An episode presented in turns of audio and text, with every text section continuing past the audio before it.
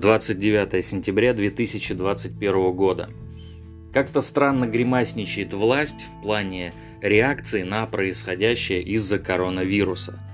На фоне того, что смертность вновь бьет все рекорды, а ряд областей страны подумывает о том, чтобы ужесточить меры, некие люди в высоких кабинетах упрямо делают вид, что никаких оснований для этого нет, что вроде как все пока еще в порядке – как это понимать, не знаю.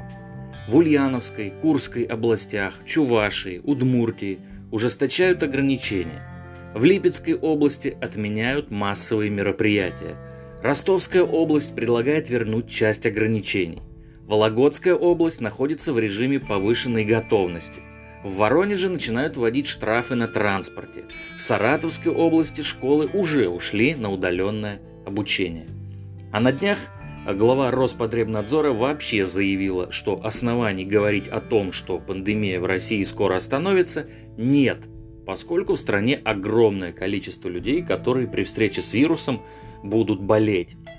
Кстати, в столице тоже как-то все не очень складывается, несмотря ни на какие кабинетные заявления. Контроль на транспорте вроде как усиливается. Но вот общих мер федеральных пока не планируется. И это странно, ведь ситуация не в перспективе, она уже состоялась. Тем не менее, некий пресс-секретарь некоего президента России отмечает, что эта ситуация требует внимания. То есть все видят тенденцию, все видят антирекорды, но все, что сейчас можно сделать, это обратить внимание. Ну и, наверное, еще выразить озабоченность. Еще раз вспоминаю недавнюю информацию о том, что следующую подобную пандемию мы можем не пережить, так как нет никакого серьезного плана действий на этот случай. Как очень здорово сочетается со всем, что происходит сейчас вокруг.